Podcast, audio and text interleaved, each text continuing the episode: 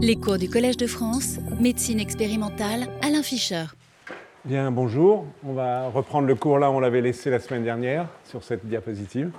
C'est-à-dire qu'on va, dans un premier temps, peut-être un tiers de la, du cours d'aujourd'hui, euh, parler de la coévolution entre les microbes et, et, les êtres humains. Et la semaine prochaine, non pas la semaine prochaine, la seconde moitié ou les seconds deux tiers de ce cours, on va commencer à discuter de cas concrets en parlant, euh, je pense, uniquement euh, d'une infection par un virus qui s'appelle le virus d'Epstein-Barr. Donc je vous rappelle ce que je vous disais la semaine dernière, c'est que depuis que l'homme existe, et même avant l'homme, euh, nous avons, nous, êtres vivants, cohabité avec les microbes de toutes sortes, et que cela a façonné, si on en reste à l'homme, et sur cette diapositive, c'est l'homme moderne, donc les 200 000 ans derniers, les, infections diverses, nous avez le nom, euh, malaria, donc paludisme, hélicobacter pylori, euh, ulcère l'estomac, euh, tuberculose, variole, lèpre, choléra, sida pour la période la plus récente, sont des micro-organismes susceptibles de tuer les êtres humains. Et si nous avons survécu la cohabitation avec ces microbes, c'est que notre système immunitaire a été sélectionné par mutation. Certaines mutations sont bénéfiques et nous permettent de survivre. C'est ce qu'on va voir dans un instant. Mais on va voir aussi euh, un peu plus tard, au moins avec un exemple, que les micro-organismes s'adaptent euh, à leur hôte et donc aussi sont capables euh, de résister. Et donc de ce fait, nous évoluons en permanence en parallèle. à côté de la, génétique dont on va parler dans un instant, je vous rappelle qu'évidemment, beaucoup d'éléments environnementaux interviennent, comme il s'est écrit ici, la densité de population, c'est du bon sens que si les populations sont denses, évidemment en fonction du degré de contagiosité des microbes, il va y avoir plus ou moins de sujets infectés, que par ailleurs des animaux apportent, euh, des, sont vecteurs, euh, soit eux-mêmes malades, sans être malades, sont vecteurs de microbes. Pensez aux rats et à la peste, à titre d'exemple. Ces animaux, ils peuvent être euh, des, des rongeurs, je viens d'en évoquer un, mais aussi des animaux domestiques. Donc depuis que l'élevage est apparu, en même temps que l'agriculture, il y a environ 10 000 ans, cela a certainement modifié considérablement notre écologie microbienne et les infections auxquelles nous sommes soumis. Et dans une période plus récente, l'urbanisation, qui densifie encore plus les populations, a certainement joué un rôle. On peut au moins penser aux mycobactéries et à la tuberculose. Alors comment on peut étudier ces, phénomènes d'évolution sur ces aspects génétiques? Ben, C'est assez simple sur le plan conceptuel. Si une infection tue un individu avant qu'il ait eu le temps de se reproduire, et si jamais ça se passe à l'échelle d'une population de façon importante, la population disparaît.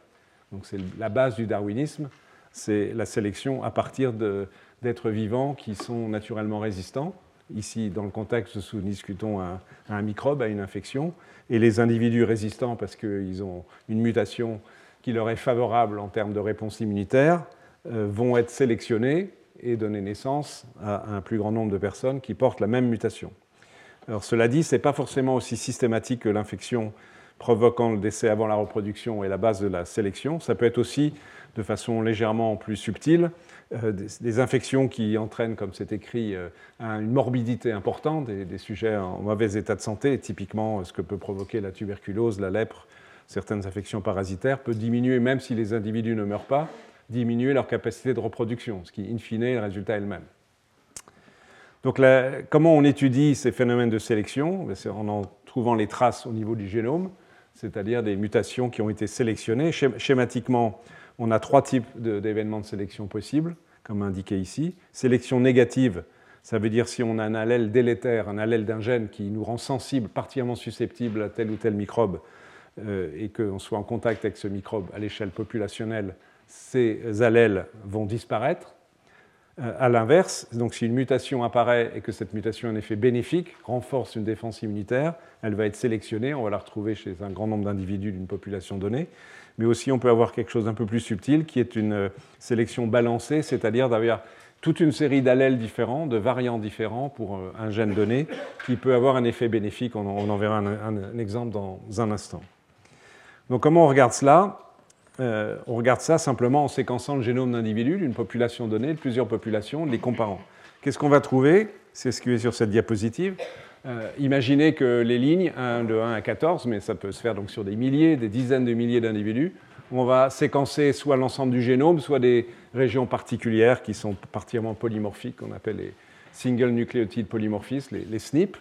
Et, comme vous savez, je vous rappelle que les, le, génome fonctionne en termes de code génétique par triplet, les, triplets étant codants pour un acide aminé donné. Donc au sein de ces séquences, peu importe de quoi il s'agit ici, c'est juste un exemple pour illustrer mon propos, d'un individu à l'autre, on va trouver des variations. Par exemple, sur ce triplet-là, quel que soit le gène, vous voyez que l'individu numéro 3, il a une guanine en position numéro 3, l'individu numéro 11, il a une thymine, et tous les autres, ils ont une alanine, une adénine, excusez-moi, on est dans les nucléotides, pas dans les acides aminés, et ainsi de suite.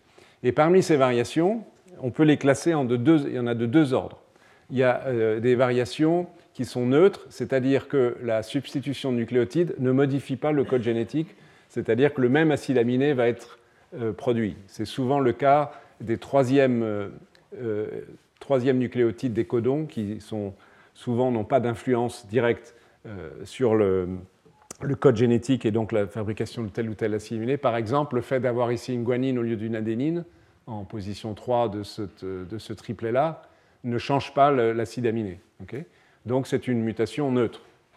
A l'inverse, marqué en rouge ici, avec un grand N, ce sont des mutations qui vont modifier la séquence. C'est-à-dire qu'on va avoir un acide, la séquence habituelle, c'est, je ne sais pas, par exemple la lysine, et il va y avoir une mutation qui va faire qu'au lieu de fabriquer, au lieu que la protéine contienne une certaine position de lysine, il y aura une proline, c'est à titre d'exemple. Donc ça, ce n'est pas du tout neutre, ça change la conformation de la molécule, et peut-être cela va changer sa fonction. Il peut y avoir aussi des variants hors des gènes, code des parties codantes, mais ça revient au même en termes de réflexion. Donc on a des, euh, en anglais, non-synonymous substitution, donc N pour non, versus S. Et donc on peut calculer pour un individu donné, un gène donné, à l'échelle que l'on veut, le, ratio de la fréquence de mutations qui sont neutres par rapport à des, modifications qui ont un impact potentiel, n'est-ce pas? Donc si on a une situation où euh, on trouve euh, le, rapport entre les mutations euh, qui entraînent une modification du génome est inférieur à 1 en divisant par le nombre de mutations neutres, ça veut dire qu'il y a peu de modifications, pour un gène donné, cela veut dire qu'il y a peu de modifications significatives de, la séquence de ce gène, donc il y a eu une sélection négative. Si par contre on est, le, ratio est égal à 1, c'est-à-dire qu'il n'y a pas eu d'influence de l'évolution sur euh, d'impact des mutations sur l'évolution de ce gène au cours de l'évolution. Et encore une fois, en, étudiant au niveau de, population, on va pouvoir raisonner en termes d'évolution. Et à contrario, troisième situation, si, on va oublier la quatrième qui est marginale, la, troisième situation est celle où le rapport entre les mutations qui provoquent un changement de séquence de la protéine sont plus supérieurs aux mutations neutres. Ça veut dire que le changement ou les changements, globalement, il peut y en avoir plusieurs naturellement pour un gène donné, a pour, a pour conséquence que ces mutations ont été sélectionnées, elles sont trouvées plus fréquemment qu'attendues au hasard. Donc situation de sélection positive qui suggère qu'une ou plusieurs de ces mutations ont un effet bénéfique de défense, si on est dans le cadre de, sélection par un microbe, de défense contre tel ou tel pathogène. voilà à quoi on aboutit euh, schématiquement, ici dans le cas des sélections négatives, ici sélection positive et sélection avec euh, diversification d'allèles. Donc mettons de façon arbitraire à nouveau, hein, euh, avant l'événement de sélection l'élément de sélection, dans ce, dont nous discutons, c'est une infection, naturellement. Donc chaque ligne, à nouveau, c'est un individu et mettons un gène donné. Donc on a euh, l'individu numéro 2, il a une mutation à cette position-là, le numéro 4 ici, et ainsi de suite. Si on regarde euh, en, théorie donc la situation euh, d'une population après que l'événement soit, produit, infectieux dans ce qui nous intéresse aujourd'hui, on va trouver très peu de mutations significatives, c'est-à-dire que le rapport dans la diapo d'avant dn sur ds est inférieur à 1. Donc c'est typiquement une situation de sélection négative. On parle de sélection purificatrice. On élimine les allèles dangereux dans, le contexte, dans, un contexte donné. Hein. Il ne faut pas oublier qu'évidemment ensuite les contextes changent. Mais un contexte donné d'une infection donnée, mettons euh, pourquoi pas le paludisme euh, ou la peste ou une autre infection grave. A l'inverse, et ceci peut prendre deux formes, euh, de sélection positive. Initialement, personne n'a une certaine mutation, ou une fraction de la population a une certaine mutation, et in fine, tout le monde a la mutation, même carrément fixée. Euh, à l'évidence, ce changement-là, ce cercle rouge, représente une, modification de la protéine ou d'un élément régulateur de la protéine, peu importe, ça revient au même, qui apporte un bénéfice. Donc, dans le contexte d'une infection, mettons la peste, un avantage sélectif de se défendre et de ne pas mourir de peste. Et puis, donc, on a le, troisième, on va passer le système polygénique qui est, un peu plus complexe et moins parlant, aller au, balancing sélection, c'est euh, une situation où il va y avoir, au niveau de chaque individu, l'apparition de, enfin c'est plutôt marqué ici d'ailleurs, de variants différents qui, à l'échelle populationnelle, apportent un, événement de sélection bénéfique. Alors, ce type d'étude a été faite euh, en référence potentiellement à, plusieurs pathologies et permettant d'une certaine façon aussi de dater les, événements infectieux, quand est-ce qu'ils ont entraîné un événement de sélection dans la population humaine. on ne va pas détailler tout ici, mais si on prend le cas du, paludisme, dont je vous parlerai en détail dans un autre cours, on peut euh, s'apercevoir que certains variants ont été sélectionnés il y a très longtemps, donc c'est c'est survenu la cohabitation entre plasmodium, donc les, parasites causant le paludisme, et l'être humain est très ancien et a entraîné des modifications du génome d'un très grand nombre de populations à travers sur toute la planète et pas uniquement dans une population donnée. Donc ceci a fait que c'est, comme c'est marqué ici, la géographie de la présence de, variants est diffuse dans toutes les populations euh, à risque. Donc on verra que le paludisme, c'est tout autour des zones tropicales. À l'inverse, par exemple, prendre, on peut prendre le cas de la lèpre ici. C'est uniquement une infection un peu plus récente, toute proportion gardée hein, en termes d'échelle historique ou préhistorique en l'occurrence. On va observer des variants, mais dans une population limitée. On, en verra un exemple tout à l'heure. Et une situation qui n'a pas eu, qui aurait pu, mais qui probablement n'aura pas d'effet de sélection, c'est le SIDA, donc qui est très récent, l'émergence du SIDA, et c'est, disons, 100 ans pour être à donner un ordre de grandeur. Si on était en une situation où, euh, qui, prévalait jusqu'au XIXe siècle, où en gros il n'y avait pas de médecine, pour être un tout petit peu schématique, eh bien, euh, il est sûr et certain que la, présence du virus du sida entraînerait une sélection des individus résistants au virus du sida. On connaît des individus qui résistent au virus du sida en tout petit nombre, parce que, par exemple, ils ont une mutation qui font que le récepteur qui euh, est présent à la surface des lymphocytes et qui permet la pénétration du virus dans les lymphocytes eh bien, ce, récepteur est absent. Donc les cellules de ces individus sont réfractaires à l'infection par le virus. Donc imaginons, de façon, euh, évidemment, là on est dans la science-fiction, euh, qu'il n'y ait aucune intervention médicale. Il est assez probable, et si on se donne 10 000 ans d'évolution ensuite, que si on regardait dans 10 000 ans, les populations humaines vivantes seraient porteuses de cette mutation qui évite l'infection par le virus du sida c'est un exemple de sélection naturelle qui n'aura pas lieu, espérons-le, c'est-à-dire que la médecine persiste. Euh, on va aller directement à cela.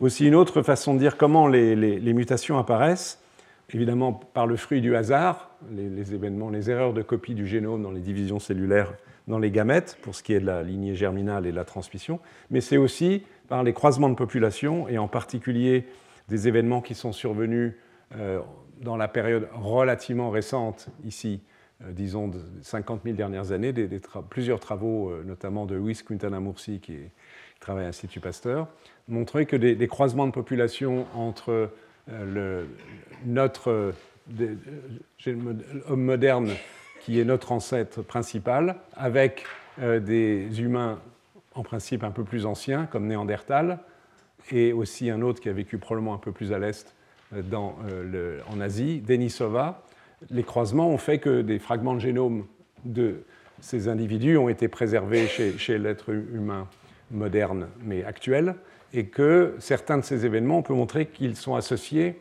à des sélections et des sélections par, par des pathogènes. Il y a certains allèles, certains variants de gènes impliqués dans les réponses immunitaires, dans l'immunité innée. Dans, si vous vous souvenez le cours de la dernière fois, les gènes qui codent pour les toll-like receptors, qui sont des récepteurs d'immunité innée, on peut montrer que certains allèles sont présents avec une certaine fréquence dans la population et que ces allèles proviennent en fait du génome de Néandertal. Donc la, sélection a été permise non pas par apparition de mutations au hasard, mais par croisement entre êtres humains dits modernes et archaïques, Néandertal ou Denisova. Ce qu'on appelle dans un terme absolument atroce, mais qui est significatif. On comprend ce que ça veut dire, une introgression d'allèles, de, gènes, par modification donc, du génome au cours de l'évolution. Donc, entre, si on va ici, la diapo, elle part d'il y a 6 millions d'années, c'est-à-dire la, spécification des espèces entre les grands singes, gorilles et chimpanzés, et, l'espèce humaine. On a conservé des allèles de gènes, avec des variants près, et qu'ensuite, à travers des mutations, et donc il y a pu y avoir sélection d'allèles de résistance à tel ou tel microbe, et diversification par introgression. Alors, voici des exemples d'études qui ont été menées et euh, qui montrent ces événements de sélection négative, etc. etc. Les fameux toll-like receptors, dont on a beaucoup parlé la dernière fois et dont je vous reparle, si on, si on, prend leurs gènes un par un, numéro 3, 8, 9, 7, 6, 4, 2, ils ne sont pas dans l'ordre, mais pour une raison évidente, qui va vous apparaître tout de suite, euh, et on regarde la fréquence euh, des individus qui ont des mutations délétères. Délétères, ça veut dire soit ils entraînent ce qu'on appelle une mutation stop, ce qui veut dire que le produit, la protéine ne serait pas produite complètement, donc on s'attend à ce qu'il n'y ait pas de protéine, donc pas de fonction. Euh, soit euh, une mutation dite missense, ça veut dire qu'il y a un changement d'acide aminé qui perturbe la fonction de la protéine. donc vous voyez que si on regarde, on prend une population actuelle d'individus et on séquence leurs gènes TLR3, 8, 9, il n'y a rien du tout. Donc ça veut dire que tout événement, si on prend l'hypothèse qui est a priori correcte, que des événements de mutation interviennent de façon, avec une fréquence égale partout, dans tout le génome, ce n'est pas tout à fait exact, mais on peut prendre cette hypothèse comme raisonnable, eh bien ça veut dire que les, mutations ayant des effets délétères sur la fonction de ces trois gènes ont été éliminées. Donc c'est un exemple euh, d'une sélection par purification, et ça, ça nous indique qu'avoir une fonction intacte des, produits des gènes TLR3, 8 et 9 est essentiel, a été essentiel au cours de l'évolution de l'espèce humaine. 3, 8 et 9 codent pour des protéines qui sont présentes à l'intérieur des cellules et qui reconnaissent des acides nucléiques, en gros des virus. Donc sont très importantes pour l'immunité antivirale. A contrario, on ne va pas les passer tous en rue, mais si on prend TLR1 à l'extrême opposé, vous voyez qu'il y a un paquet, pratiquement, euh, enfin paquet ça veut dire 12%, mais c'est quand même énorme, 12% d'individus dans telle ou telle population, dont euh, au moins un gène sur les deux, un allèle, porte une mutation susceptible de bloquer la fonction du produit de la protéine. Donc cela nous indique que TLR1, mais aussi dans une certaine mesure TLR5, vous voyez, il y a une grande fréquence de mutation stop, où il n'y a carrément pas de protéine, une protéine toute petite mais qui ne sera pas fonctionnelle. Donc ça nous indique que TLR1, TLR5 ou TLR10 peut-être encore, sont, leurs gènes n'ont pas été impliqués dans des événements de sélection de façon évidente, même si parfois plus, de façon plus subtile, cela est le cas. Donc vous voyez, au sein d'une même famille de récepteurs, si on remonte à leurs gènes, on s'aperçoit que la fréquence des mutations dans la population générale est très différente et qui indique indirectement euh, que ces gènes ont été très variablement euh, impactés par des phénomènes de sélection par des microbes. Cela se reflète de donc là si on quantifie la sélection négative d'allèles, elle est très forte pour TLR8, 9, 7, les, les 3 les 4 qui sont ici, et beaucoup plus importante par contre, enfin la sélection négative est beaucoup plus faible pour les autres. Ça c'est un exemple. Ici, c'est un peu plus compliqué, mais c'est pour vous parler un instant de la, une autre forme de sélection donc, qui est par diversification d'allèles. C'est très important pour le système HLA. il y a beaucoup de molécules ici, mais le, point important, en fait, il est là. C'est le fait, comme vous le savez déjà, que les, molécules HLA sont les molécules qui présentent les antigènes aux lymphocytes T et donc qui sont essentielles à l'immunité adaptative, aux réponses très précises euh, des lymphocytes T et indirectement des lymphocytes B à tel ou tel microbe. Eh bien, nous savons que si nous regardons la séquence des gènes qui codent pour les molécules HLA, ici c'est HLA de classe 1, HLA A, HLA B, HLA C, euh, la même chose pour les molécules de classe 2, DR, DQ, DP, d'un individu à l'autre, il y a une grande variabilité. En fait, il y a toute une série d'allèles. Donc, euh, il y a euh, en fait au sein de la population des, des, milliers, même des dizaines de milliers d'allèles différents. Et cette variabilité a été maintenue dans l'évolution, c'est ce qu'on appelle la, la sélection balancée, c'est une mauvaise traduction de balanced selection en, anglais, qui indique à l'échelle populationnelle le fait d'avoir des molécules un peu différentes est un avantage sélectif, probablement parce qu'elle augmente à l'échelle de la population, pas de l'individu bien sûr, mais elle augmente la probabilité que l'on puisse reconnaître, que nos lymphocytes puissent reconnaître toutes sortes de peptides issus de microbes. Donc augmente la probabilité que tel ou tel individu, au moins dans une population, puisse se défendre efficacement contre un microbe donné.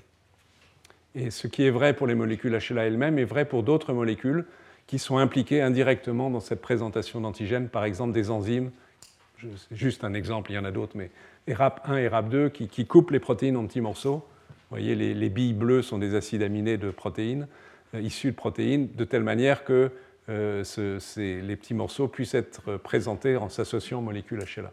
Et donc une, une variabilité d'efficacité de ces systèmes aussi modifie la présentation d'antigènes et a été sélectionnée au cours de l'évolution. Alors, euh, si on regarde maintenant à l'échelle populationnelle, et, justement je vais vous montrer un exemple en quoi euh, un événement de sélection peut survenir en fonction du lieu d'habitation d'individus, mais en, point de départ, cette, diapositive résume ce que l'on sait aujourd'hui de l'évolution de l'homme moderne, qui est par étapes probablement une série successive de migrations, comme vous le savez, provient d'Afrique de l'Est, entre 100 et 200 000 ans. Ils ont, ils ont ces, individus ont progressivement colonisé l'Afrique, le Proche-Orient, le Moyen-Orient et par extension l'Europe, l'Asie, l'Amérique, etc., etc. Je vais y arriver. L'Océanie, merci, l'Australie, mais on ne va pas oublier la Nouvelle-Zélande, un peu plus loin, c'est encore un peu plus long.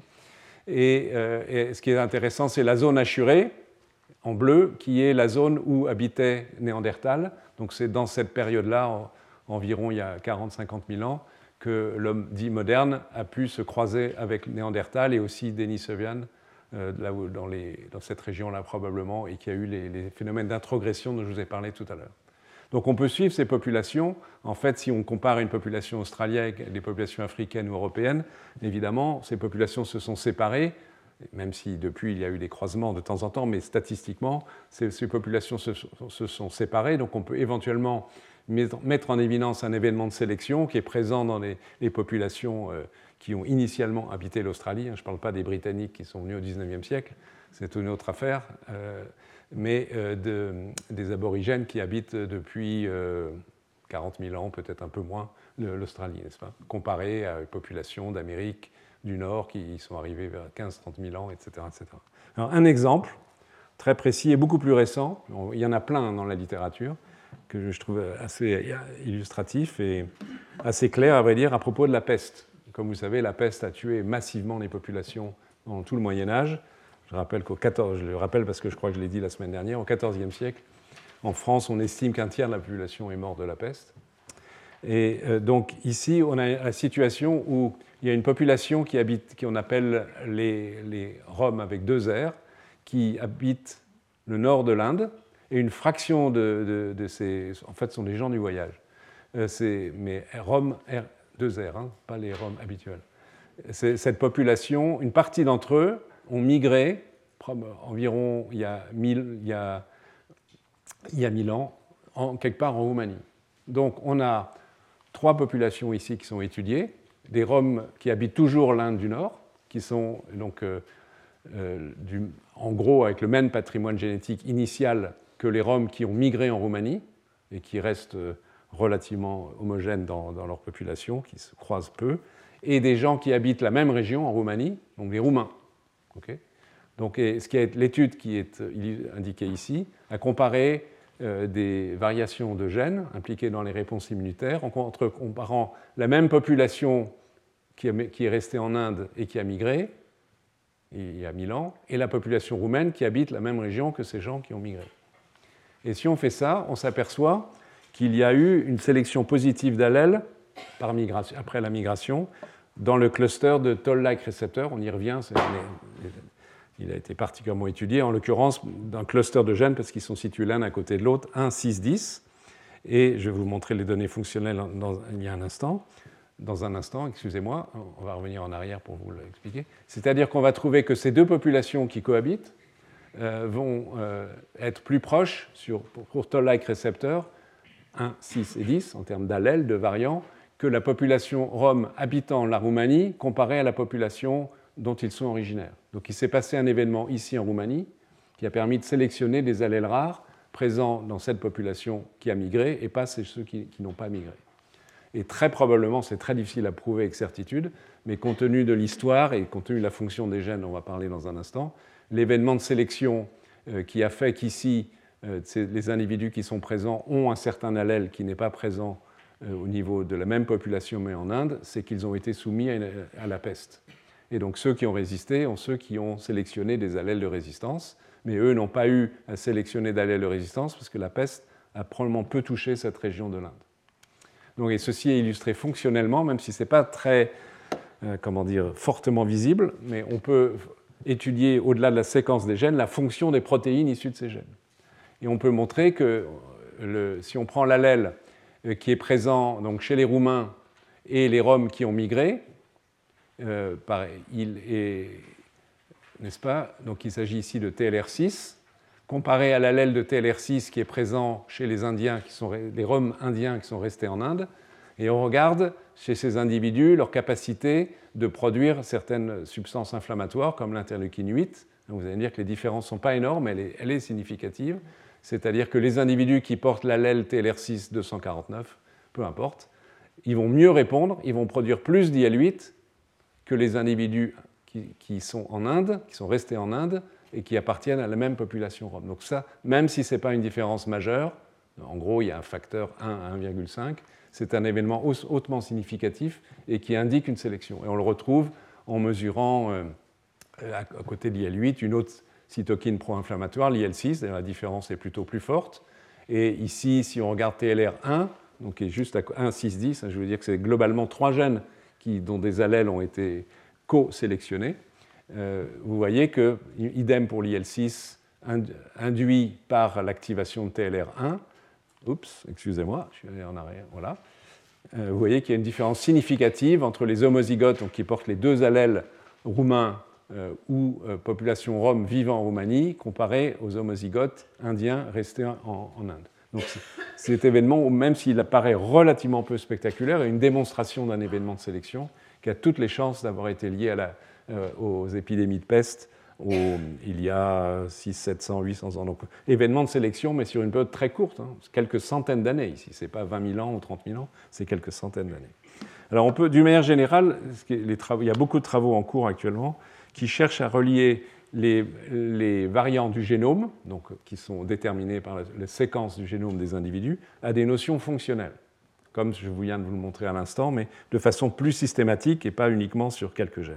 Par exemple, voici un travail qui, a été publié récemment, qui est, très joli, où euh, ont été comparés des individus d'origine européenne, des individus d'origine africaine, centrale, d'Afrique subsaharienne, et de ces individus, d'une part, on a on a séquencé leur génome schématiquement. D'autre part, on a isolé du sang des monocytes, des macrophages, et on a stimulé ces monocytes et des macrophages avec deux bactéries, l'hystéria, qui, comme vous savez, peut donner des, méningites chez les, nouveau-nés, par exemple, et salmonella, qui donne la typhoïde, les diarrhées, c'est une infection grave. Donc on les a stimulés in vitro par ces bactéries. On a regardé euh, toutes sortes d'événements biologiques, dont par exemple la capacité de ces macrophages à tuer les bactéries, donc en fonction du temps, et, tout ceci corrélé avec l'expression de gènes. Et quand on fait ça, on peut éventuellement relier des éléments génétiques, donc de séquences du génome, avec des fonctions. Par exemple, si on a un variant SNP1, SNP c'est Single Nucleotide Polymorphisme, donc c'est un variant du génome quelque part, peu, importe quel qu'il soit. Donc vous voyez, on a ici euh, un variant qui a une position donnée, soit on a une guanine, soit une adénine. Une adénine. Donc il y a des individus qui vont être homozygotes GG, des individus hétérozygotes GA et des individus homozygotes AA. Et on regarde si, en fonction du fait que les individus sont GG, GA ou AA, ils ont une expression de gène différente ou une fonction de gène différente. Et dans le cas présent, vous voyez que c'est tout pareil. Donc clairement, cette variation dans le génome, elle n'a pas apparemment d'impact fonctionnel, en tous les cas dans ce qui a été regardé. Deuxième exemple, par contre, ici, on a le, variant GG, encore une fois, peu importe, et, associé, euh, mettons, à une expression d'un gène assez faible, mais ça pourrait être une fonction, comme on va le voir après. Euh, le GA, c'est un peu plus fort, et quand on est AA, on, exprime beaucoup mieux le gène. Donc ça, ça veut dire que dans cette position-là, euh, du, génome, alors ça peut être dans un gène ou hors d'un gène, dans un aimant régulateur, on a déterminé un polymorphisme, une variation qui a un impact, puisque cela, modifie l'expression d'un gène. Alors, dans le cas présent, c'est une étude faite steady state, c'est-à-dire en position de, non-stimulation. Si on vient à la situation initiale, mettons, on prend des macrophages, on, regarde l'expression de gène, mais on ne stimule rien du tout. Donc, c'est le profil d'expression de gène de macrophages avant d'être infecté. Donc, et on observe cela. Autre situation, en jaune ici, où lorsqu'on est en situation basale au repos avant d'infecter les, macrophages par des bactéries, il n'y a pas de variation d'expression du gène ou de fonction, ce que vous voulez. Entre le fait d'être GG, GA ou A. Par contre, on stimule les, macrophages avec, mettons, la salmonelle, c'est ce qui a été fait dans le travail expérimental dont vous allez voir les résultats ensuite, et vous voyez que paf, ça change. Donc ça veut dire que le fait d'être AA dans une certaine position du génome a un impact sur l'expression d'un gène quand des cellules sont activées par une bactérie. On peut le généraliser à d'autres fonctions, mais c'est ce qui nous intéresse ici. Donc ça veut dire qu'on met le doigt, à travers cette étude génétique, en la corrélant avec une fonction, on met le doigt sur une position du génome qui est importante fonctionnellement, et une position par ailleurs qui, a un polymorphisme, donc qui peut-être, pas forcément, a été soumis à sélection. Et quand on fait ce travail, donc je reviens, je, vous rappelle ce que je vous ai dit tout à l'heure, le travail réel a été fait avec 175 individus, européens ou africains. Et quand on compare alors, la capacité des macrophages, en, statistiquement, en population, hein, ce n'est pas à l'échelle individuelle, euh, de euh, se débarrasser de l'hystéria ou de salmonelle, vous pouvez voir que la population d'origine européenne est moins, statistiquement, les macrophages des Européens sont moins efficaces pour se débarrasser de moins, quand ça descend, c'est qu'il y a de moins en moins de bestioles, de bactéries au sein des, euh, cellules des macrophages. Vous voyez que les, rectangles verts correspondant aux populations africo-américaines, il y a aussi des Américains noirs.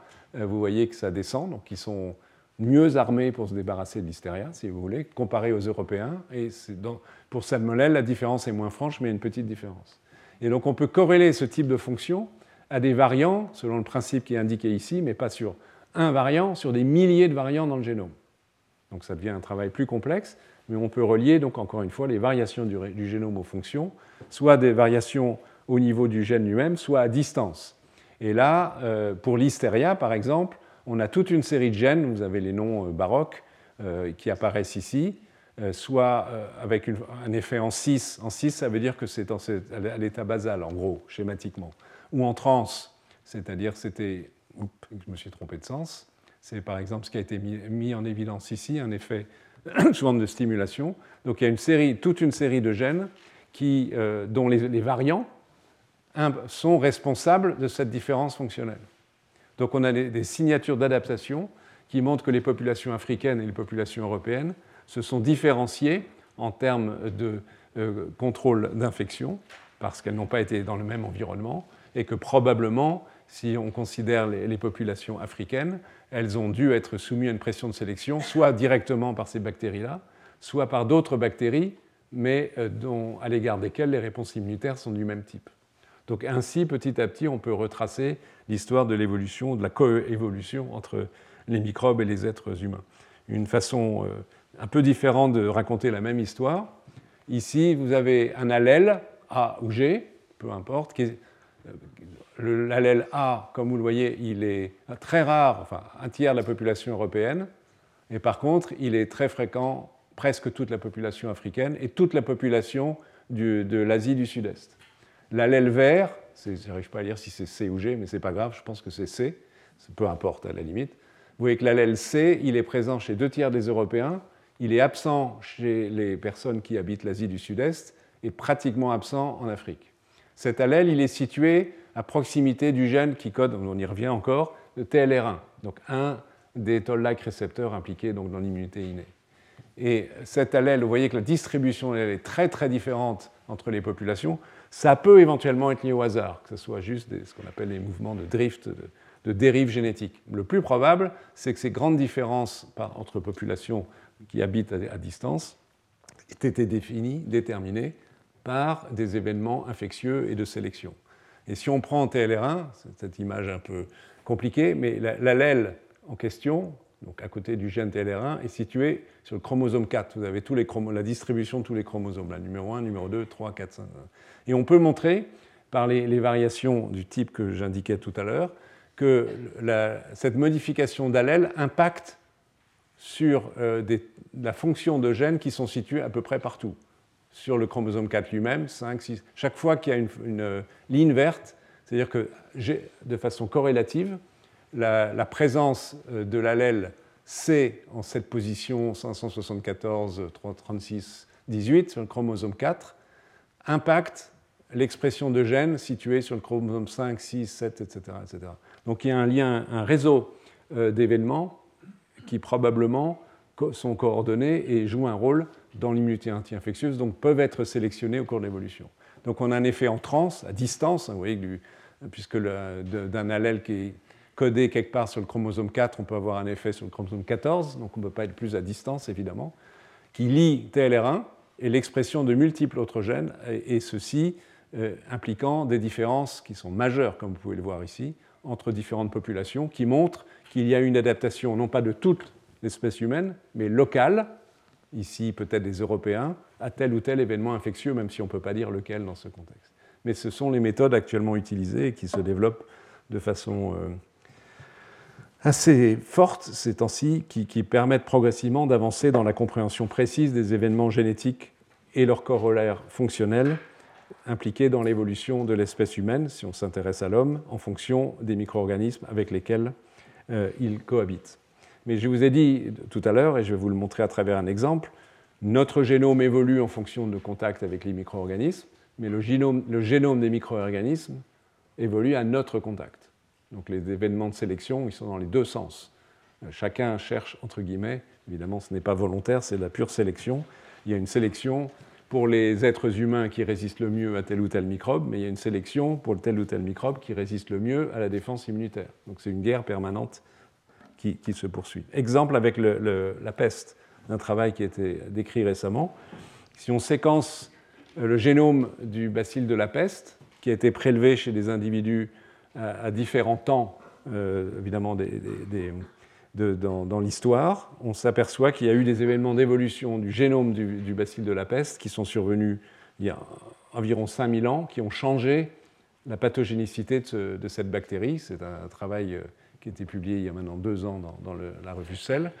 en pratique, qu'est-ce que ces, auteurs ont fait? Ils ont réussi à prélever et à séquencer le génome du bacille de la peste sur des cadavres d'individus sur toutes ces régions. Vous voyez, ça va de ici du sud de la Pologne, euh, ici c'est, je ne sais jamais si c'est la Lituanie, l'Estonie ou la Lettonie, c'est un des trois Pays-Bas, si quelqu'un peut me dire. Euh, personne ne connaît bien la géographie des Pays-Bas, euh, bon, bref.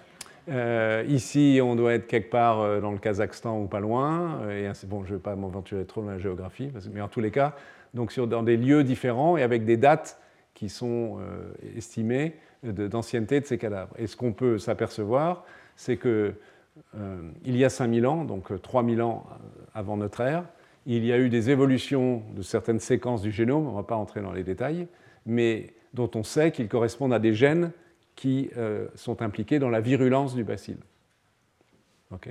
donc en gros, avant 5000 ans, il y avait un bacille de la peste ancestral, ancien, relativement peu pathogène, et il y a eu un ou des événements qui sont survenus en gros il y a 5000 ans, qui ont modifié euh, bacille de la peste, qui lui a permis de devenir plus pathogène et d'être responsable des pandémies qu'on a connues, encore une fois, jusque dans les périodes relativement récentes, il y a quelques centaines d'années.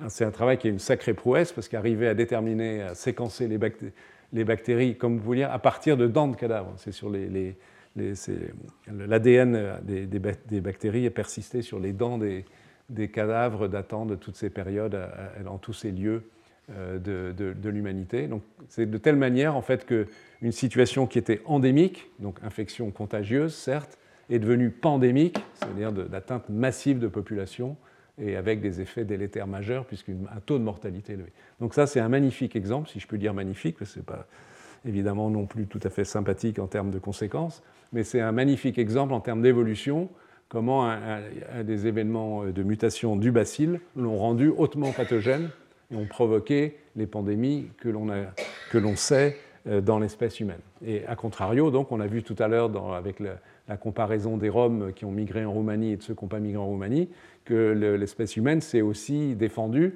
et a sélectionné des gènes codant pour des protéines pour résister à ce bacille. Donc c'est le, contre-exemple de la lutte permanente entre le, entre le microbe euh, et l'hôte, en l'occurrence l'espèce humaine. Voilà. Euh, les conséquences de tout ça, c'est que les choses évoluent et que tout ce dont j'ai parlé jusqu'à présent, c'était l'évolution naturelle. En gros, avant qu'il y ait une intervention de l'homme euh, à travers la médecine. Et la situation, depuis quelques 100 ans, 150 ans, et surtout au cours des 50, 60 dernières années, a radicalement changé. Et, donc on ne peut plus parler d'évolution naturelle, je l'ai déjà mentionné à propos du sida. L'évolution naturelle, c'était que tel ou tel pathogène avait ses hauts et ses bas en fonction donc de sa virulence, de sa capacité d'infecter et de sa capacité de contourner les défenses immunitaires, avec des périodes de, poussée, de, par exemple de pandémie, de peste ou d'autres micro-organismes.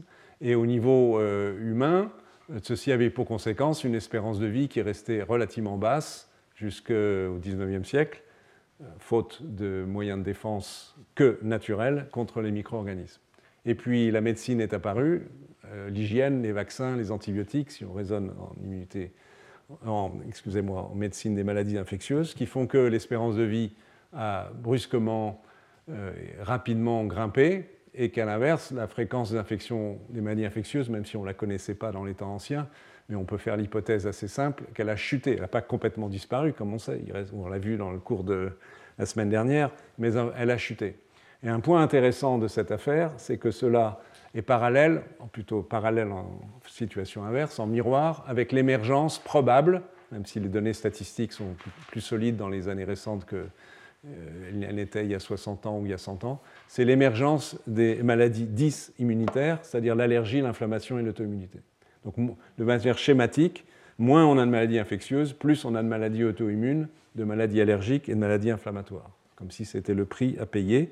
C'est ce, qui est évoqué souvent sous le terme de théorie de l'hygiène. Pour l'instant, on n'a pas de support moléculaire, mais on peut montrer qu'il y a des notions génétiques qui en partie l'expliquent. Je, vais vous, indiquer ça pour terminer cette, cette partie du cours. Donc, qu'est-ce qui se passe dans la période récente, qui est d'une certaine façon, comme on va le voir, une relative désadaptation ou inadaptation entre notre génome qui, a été sélectionné au cours des 200 000 dernières années, entre autres, pour résister à des microbes, donc pour vivre dans un milieu infectieux, entre guillemets, hostile, et la désadaptation entre cette situation qui prévalait, mettons, il y a 50 000 ans, ou encore il y a 10 000 ans, ou même il y a 2 000 ans, et la situation moderne, où nous ne sommes plus dans le même environnement, le risque que nous soyons infectés demain par le bacille de la peste est très faible, et même si on l'était, on prendrait des antibiotiques et on guérirait très vite, euh, et, ainsi de suite. Et donc une situation où notre environnement microbiologique a complètement changé, mais notre génome, il n'est pas adapté à, notre environnement actuel, il est évidemment adapté à l'environnement plus ancien, puisque le, le, génome ne change, la sélection des événements n'est pas aussi rapide, même si on en a vu des quelques éléments en, termes de centaines d'années tout à l'heure avec la peste. Il y a donc un décalage entre les signatures de notre génome adaptées à notre passé et la situation actuelle. Et je vais vous montrer en quoi cela peut contribuer à l'émergence de maladies inflammatoires auto-immunes. Vous avez ici, euh, vous pouvez lire les noms de maladies. Euh, ça, c'est la, ça va mal en français, rectocolite hémorragique, la sclérose en plaques, arthrite rhumatoïde, euh, les sclérodermies, maladie de Parkinson même, euh, les, maladies inflammatoires de l'intestin, donc des maladies, euh, sauf par le Parkinson qui est à part, mais pour les autres maladies, ce sont des maladies auto-immunes inflammatoires. Et qu'est-ce qui est indiqué ici? C'est le fait qu'en en, horizontal, c'est le, caractère statistique de lien entre des allèles de tel ou tel gène. Chaque trait, c'est un gène. Et en, ligne verticale, c'est la fréquence où on retrouve ces allèles associés à telle ou telle maladie. Et on s'aperçoit que des allèles qui ont été sélectionnés dans notre évolution parce qu'ils nous étaient favorables pour nous défendre contre les infections favorisent la survenue, par exemple, de rectocolite hémorragique ou de sclérose en plaques ou d'arthrite rhumatoïde ou de sclérose euh, de sclérodermie, peut-être aussi maladie Parkinson, c'est une autre discussion en termes d'étiologie, ou de maladies inflammatoires de l'intestin. Donc autrement dit, on a l'évolution a sélectionné des allèles, si je veux dire les choses de façon simple, simpliste, euh, a sélectionné des allèles permettant des réponses immunes fortes, efficaces contre tel ou tel micro-organisme, tel ou tel virus, telle ou telle bactérie. Mais ces allèles qui permettent des réponses immunes fortes donc provoquent plus d'inflammation, et plus d'inflammation peut vouloir dire éventuellement des maladies inflammatoires. Donc ceci illustre ce concept de désadaptation entre notre génome et notre environnement. Il faudrait que notre environnement soit beaucoup plus sale en termes de micro-organismes pour que ces maladies soient moins fréquentes, euh, ou bien que notre génome évolue, ce qui est une autre affaire.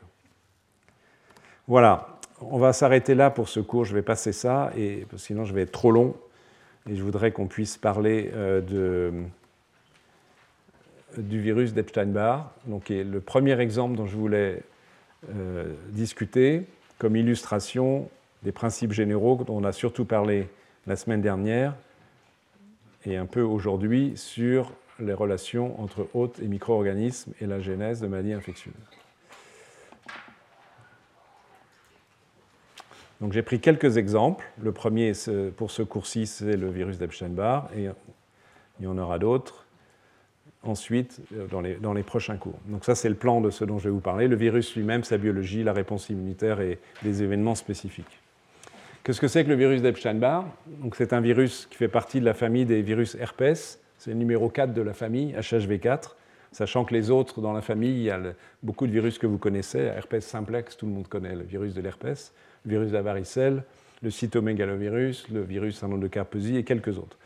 Celui qui nous intéresse aujourd'hui, c'est le numéro 4. Il a été découvert en 1964, donc ça fait un peu plus de 50 ans. C'est un virus qui a schématiquement cette forme. Il est encapsidé, ça veut dire que son matériel génétique est entouré d'une capside protéique.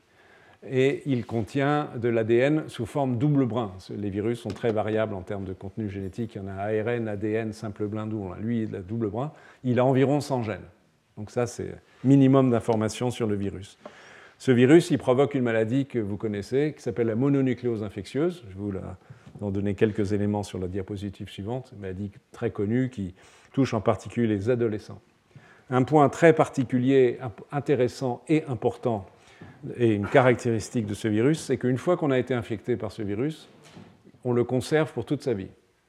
Si, on vous testait pour savoir si vous avez des anticorps contre ce virus, ou même si on cherchait directement la présence de virus dans vos globules blancs, on verrait que 9 sur 10 d'entre nous sommes porteurs, à l'âge adulte, sommes porteurs de ce virus. donc nous vivons en permanence avec ce virus on est infecté euh, à un âge variable, en règle dans l'enfance, rarement à l'âge adulte, mais pratiquement toute la population est porteur de ce virus, avec des conséquences variables, comme on va le voir. Donc la mononucléose infectieuse, c'est l'expression classique de cette maladie chez des sujets qui ont un système immunitaire normal. On l'appelle parfois la kissing disease parce que le virus, on l'attrape par euh, les bisous. Et donc c'est une maladie de ce fait qui touche souvent les adolescents qui caractérise par la fièvre, une angine, la fatigue. Ça dure longtemps, deux à six semaines. Et de façon assez intéressante, euh, cette maladie donc, qui touche les adolescents, on ne la trouve pas chez les jeunes enfants. Il arrive que des enfants euh, entre 0 et 4 ans, évidemment, soient infectés pour une raison ou une autre, mais presque toujours, les jeunes enfants, lorsqu'ils sont infectés par le virus d'Epstein-Barr, ne sont pas malades. Donc ils n'ont pas de fièvre, pas d'angine, pas de fatigue, etc., etc. Donc la maladie est, comme on dit, asymptomatique, absence de symptômes. Une caractéristique de cette maladie, j'en dis un mot parce qu'on va en reparler en immunologie, c'est qui en permet souvent le diagnostic, c'est si on fait un frottis sanguin, voilà un frottis sanguin les globules rouges agglutinés, peu importe, mais si on regarde les globules blancs, il y a beaucoup de globules blancs qui ont cet aspect, beaucoup plus gros que les globules blancs classiques, que les lymphocytes classiques qui sont présents dans, notre sang. Euh, ça, c'est un lymphocyte classique, petit lymphocyte avec très peu de cytoplasme avec le cytoplasme est beaucoup plus large, le noyau aussi est plus gros et a une densité différente. Et ça, c'est ce qu'on appelle le syndrome mononucléosique, d'où le fait que la maladie s'appelle mononucléose infectieuse. Et en fait, ça correspond, on va y revenir, à des lymphocytes activés. Donc c'est la marque d'une réponse immunitaire dans le sang. Voilà. Alors ce virus, si on entre un peu plus dans les détails biologiques, comme tous les virus, il, doit pénétrer dans des cellules pour se répliquer. C'est la définition des virus. Ils ont besoin du milieu cellulaire pour euh, répliquer les particules virales et infecter d'autres cellules. Comment le, virus d'Epstein-Barr rentre dans les cellules? C'est en se fixant sur un récepteur qui s'appelle CD21, donc une molécule membranaire. Et où est présente cette molécule? À la surface des lymphocytes B. Autrement dit, le virus d'Epstein-Barr est un virus qui infecte le système immunitaire et spécifiquement les lymphocytes B, c'est-à-dire les cellules qui produisent des anticorps. Ça, c'est une caractéristique majeure. Donc, comment ça marche? Le virus se fixe avec, il a une glycoprotéine d'enveloppe qui est très grosse, qui se fixe sur CD21 avec plusieurs liaisons, avec réarrangement membranaire et qui va entraîner des signalisations et surtout l'internalisation du virus.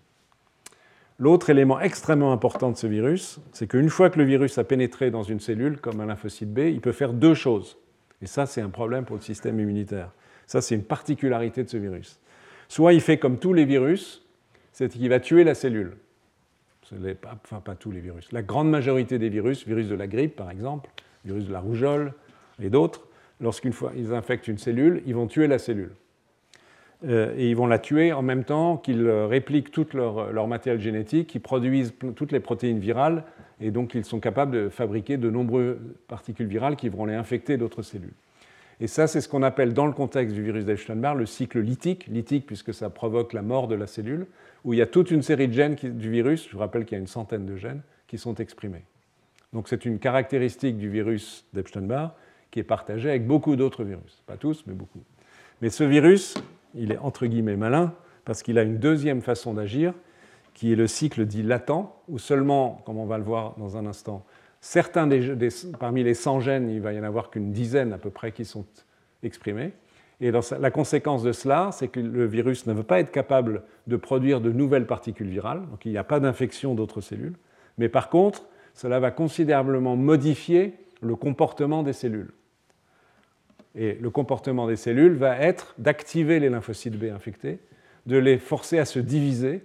Et donc là où il y avait, mettons, un lymphocyte B infecté, dans un, deux jours plus tard, il y en aura, mettons, 8, et une semaine plus tard, il y en aura 1000, et si, on laisse, si la réponse immunitaire n'agissait pas, 15 jours plus tard, il y en aura 100 000, et un mois plus tard, il y en aura peut-être 100 millions. Donc c'est une espèce de cancer, si vous voulez, mais qui n'est pas au sens propre un cancer, parce qu'il n'y a pas d'oncogène qui soit activé, mais les lymphocytes B infectés par le virus d'Epstein-Barr, donc soit ils meurent, cycle lytique, et on libère des particules virales qui infectent d'autres cellules, soit euh, les lymphocytes B ne sont pas tués, mais vont se mettre à se diviser de façon anarchique. Donc le système immunitaire, il a un sacré défi pour éviter qu'on meure d'une infection par le virus d'Epstein-Barr, c'est qu'il faut contrôler le virus dans ses deux fonctions. Sa fonction de production de particules virales, classique, encore une fois, partagée avec de nombreux virus, mais aussi cette capacité de transformer, c'est le terme consacré, des lymphocytes B en cellules proliférantes. Il faut bloquer tout ça. Donc c'est encore une fois un sacré défi. Alors ce qui se passe, l'infection, elle a lieu essentiellement dans les organes lymphoïdes, ce qui est logique, puisque ce sont les lymphocytes B les cellules cibles. Donc les ganglions lymphatiques, et l'infection, comme elle se fait habituellement par l'europharynx, ce sont les amygdales et les ganglions au niveau du cou. Et si on fait une coupe de ces ganglions, ça arrive que ce soit fait parce qu'on a créé un autre diagnostic, on s'aperçoit qu'au cours d'une mononucléose infectieuse, IM ici c'est en anglais infectious mononucleosis, on trouve des lymphocytes B ici marqués par cette molécule qui sont activés, et dans la même zone, on trouve la trace du virus. Donc ce sont les lymphocytes B infectés, il y en a, ici.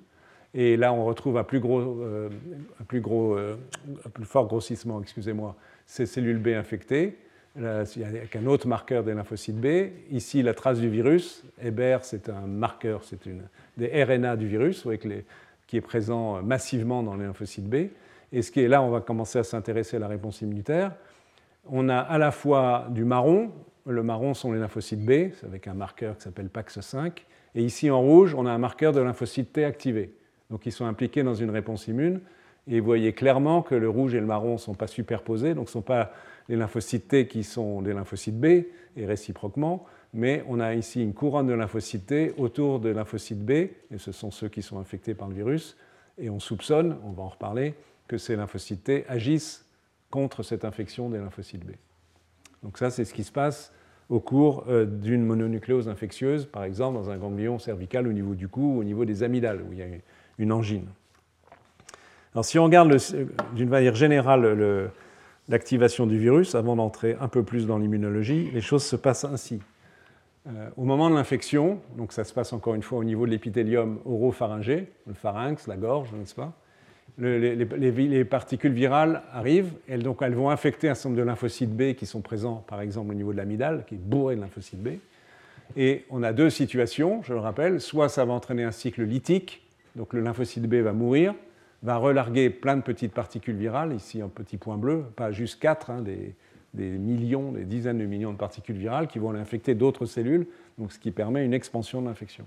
Mais aussi, l'autre possibilité, c'est la latence qui est marquée ici.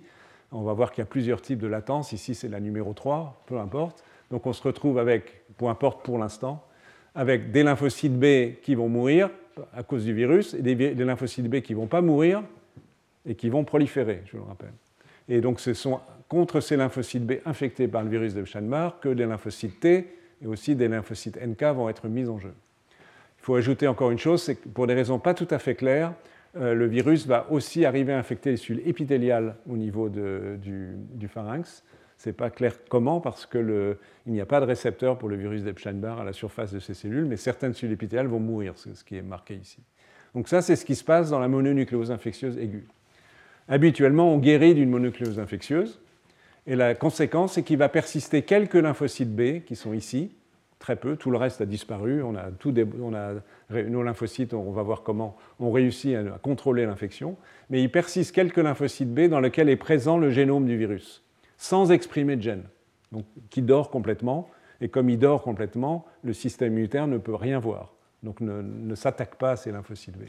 Mais pour une raison ou une autre, de temps en temps, sans qu'on sache très bien d'ailleurs comment ça fonctionne, c'est le, le cycle latent va reprendre, c'est-à-dire que certains gènes du virus vont être mis en action, donc certaines protéines produites, et à nouveau, on se retrouve face au risque de division cellulaire et de prolifération non contrôlée. Et à nouveau, on va mettre en jeu nos lymphocytes, cette fois-ci mémoire, qui vont contrôler ces lymphocytes B qui commencent à proliférer, ou éventuellement la reprise du cycle lytique et une nouvelle infection.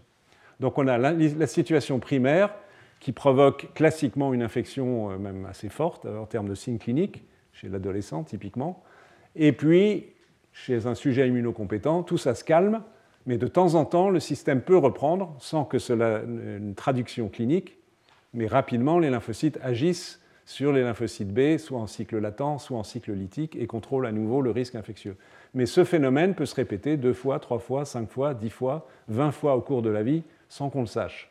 Je vous dis ça parce que vous allez voir tout à l'heure que cela a une conséquence en termes de risque de cancer.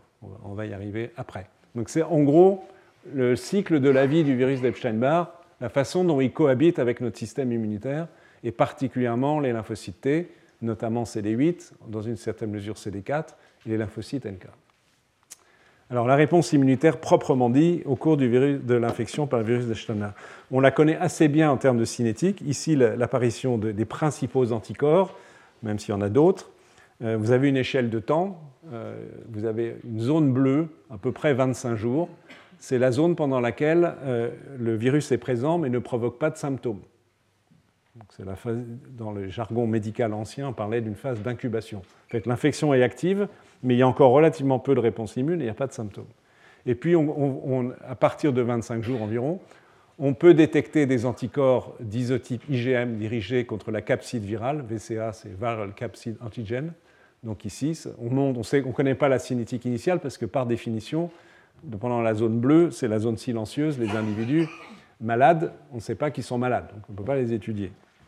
Euh, mais donc au bout de 25 jours, il y a un certain titre d'anticorps, puis après ça se casse la figure, et apparaissent des IgG contre la même protéine, et qui vont persister toute la vie. Et puis plus tard, vous voyez que ça prend du temps, hein. la réponse immune met beaucoup de temps à s'instaurer. Là, ça revient à une idée dont je vous ai déjà parlé, que l'immunité adaptative est une réponse lente à se mettre en place. Elle n'est pas immédiate, il faut des jours.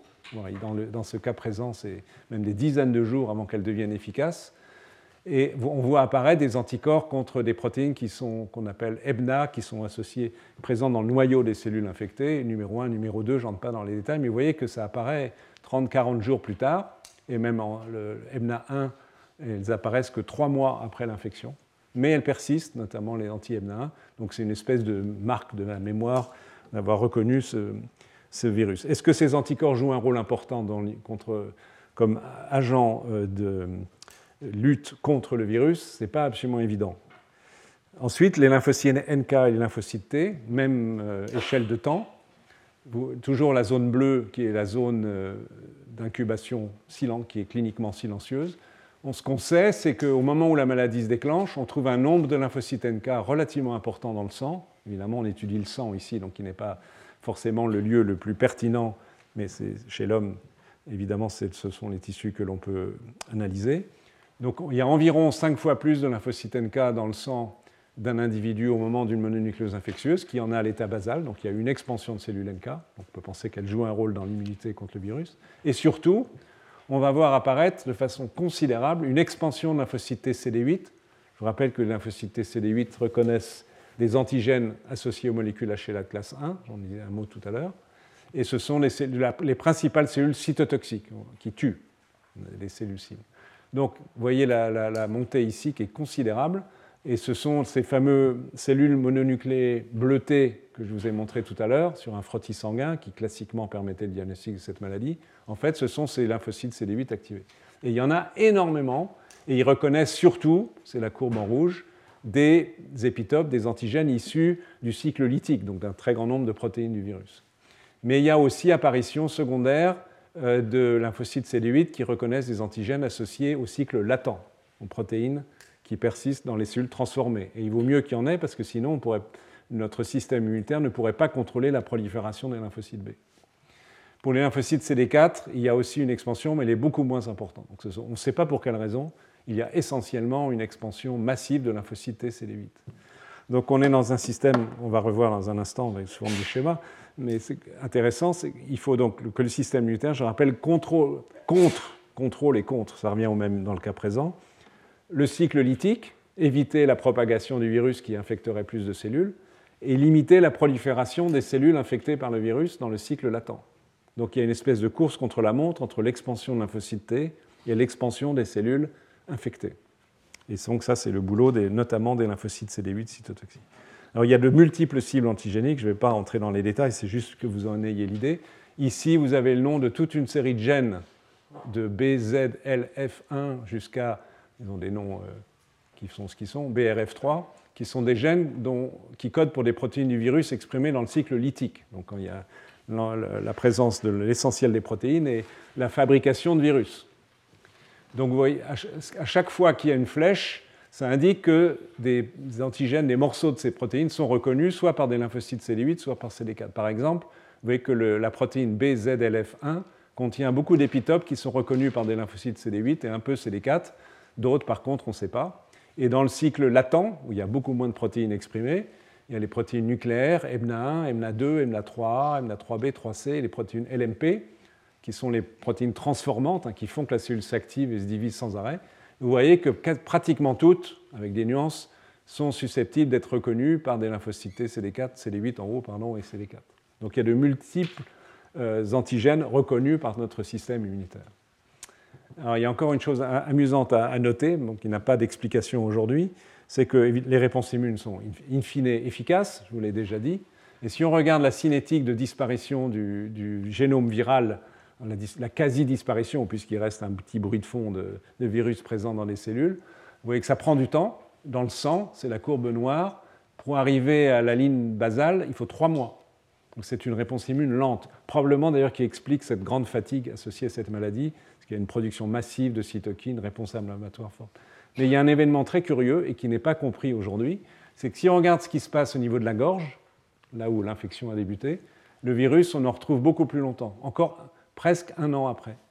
Et donc, malgré la présence d'une réponse immune efficace, qu'on peut détecter, encore une fois, entre autres dans le sang, et qui existe certainement localement, par exemple au niveau des amygdales, cette réponse finit par être efficace, mais ça prend des mois et des mois et des mois. Et nous ne connaissons pas aujourd'hui l'explication de cette discordance entre la production de virus au niveau du corps entier versus ce qui se passe au niveau des muqueuses, au niveau de la gorge. C'est une question scientifique intéressante.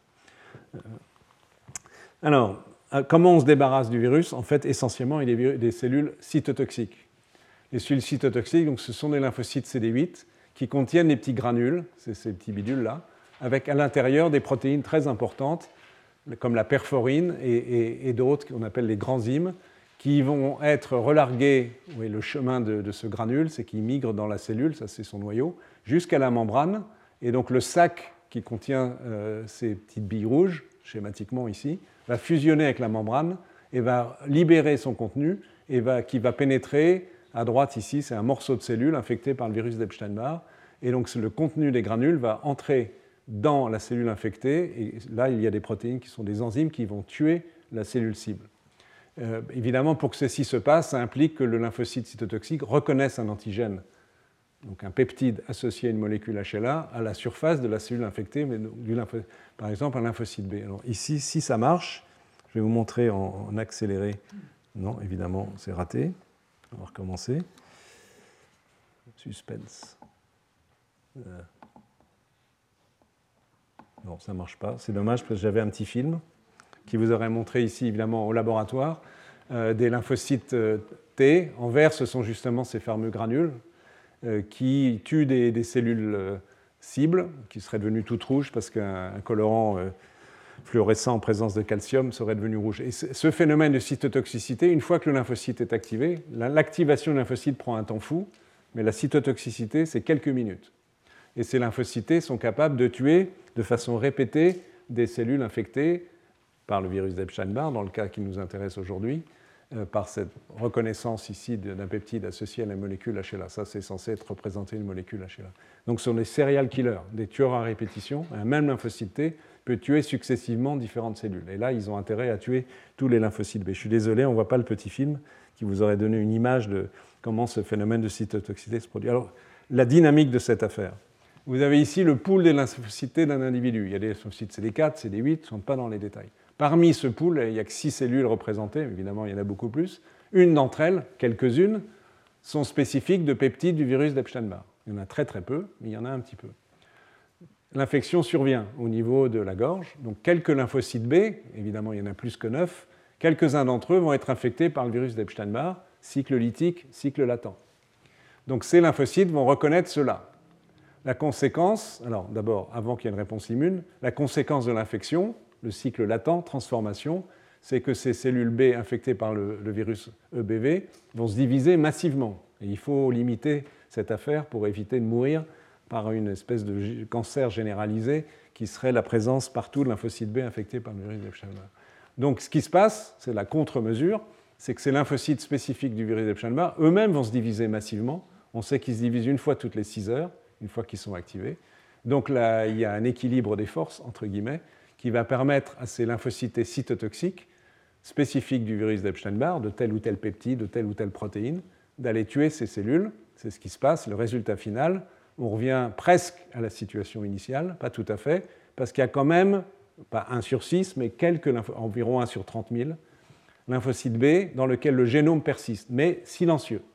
On le voit, il, échappe au système immunitaire puisqu'il n'y a pas de protéines présentes. Et du côté des lymphocytes toutes ces cellules activées vont mourir, sauf un tout petit nombre, et qui vont constituer le pool de lymphocytes mémoire, qui permettront, si besoin, s'il y a un réveil, comme je l'ai dit tout à l'heure, de l'infection, avec remise euh, en route d'une transcription de certains gènes associés à certaines formes de latence, éliminer ce réveil de, l'infection. Donc juste pour vous donner une idée quantitative, très schématique, en ordre de grandeur, dans le sang d'un individu euh, qui n'a jamais rencontré le virus d'Epstein-Barr, à peu près un lymphocyte sur 10 000, c'est un ordre de grandeur, est susceptible de reconnaître des peptides issus du virus d'Epstein-Barr. Au moment de la mononucléose infectieuse, quand il y a le syndrome mononucléosique, vous avez vu les cellules sur un frottis sanguin tout à l'heure, une cellule sur quatre est anti-EBV. Donc vous imaginez que pour passer de, vous pouvez faire le calcul d'ailleurs, pour passer de 1 sur 10 000 à 1 sur 4, c'est une augmentation considérable de fréquence. Ça représente plus que 12 cycles de division cellulaire que ces lymphocytes arrivent à faire en quelques jours. Donc c'est une euh, implication massive de nos défenses immunitaires qui demande beaucoup d'énergie pour faire se diviser ces cellules, mais c'est le prix à payer pour se débarrasser de l'infection par le virus d'Epstein-Barr.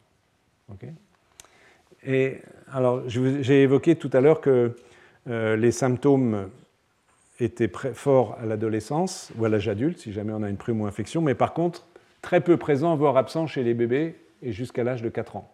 Paradoxalement, comme s'ils étaient moins malades que les élèves. Alors, on, sait que les symptômes, c'est en fait l'immunopathologie, c'est-à-dire que c'est la réponse immune certes qui nous protège, mais c'est la réponse immune à travers la production de cytokines qui nous rend malade, qui fait qu'on a de la fièvre, qu'on est fatigué, etc., etc. Alors pourquoi cette réponse immune ne survient pas aussi fortement chez les nouveau-nés? Peut-être, les nourrissons, ce n'est pas une certitude, mais qu'il y a un engagement plus important des lymphocytes NK, et on sait que la réponse NK anti-EBV est plus forte chez les, plus jeunes et diminue avec l'âge, et qu'à contrario, l'expansion des lymphocytes augmente avec le temps. Comme si c'est possible que c'est que la mise en jeu des lymphocytes NK limite la nécessité de l'expansion des lymphocytes et que l'immunopathologie soit surtout liée à l'activation des lymphocytes C'est possible. Il y a peut-être aussi des facteurs génétiques. Alors, le phénomène de latence, il est intéressant à évoquer, vous allez voir ensuite, en raison de toutes les pathologies connues pour être associées avec le virus d'Epstein-Barr. Je vous rappelle ce que je vous ai dit tout à l'heure.